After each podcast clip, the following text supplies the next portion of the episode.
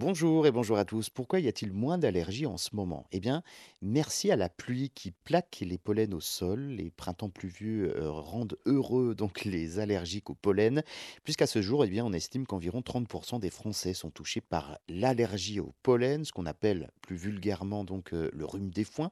Les scientifiques parlent de pollinose pour décrire cette réaction immunitaire consécutive à l'entrée de grains de pollen dans l'organisme. Avec la pluie, eh bien, effectivement Heu, ces grains de pollen se dispersent moins dans l'air. Quand la pluie tombe, les pollens sont emprisonnés dans les gouttes de pluie, ça tombe au sol, donc on les respire beaucoup moins.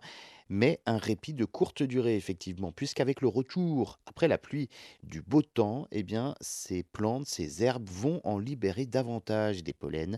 En effet, il n'est pas rare que les, heu, symptômes allergiques, subissent une phase d'aggravation après.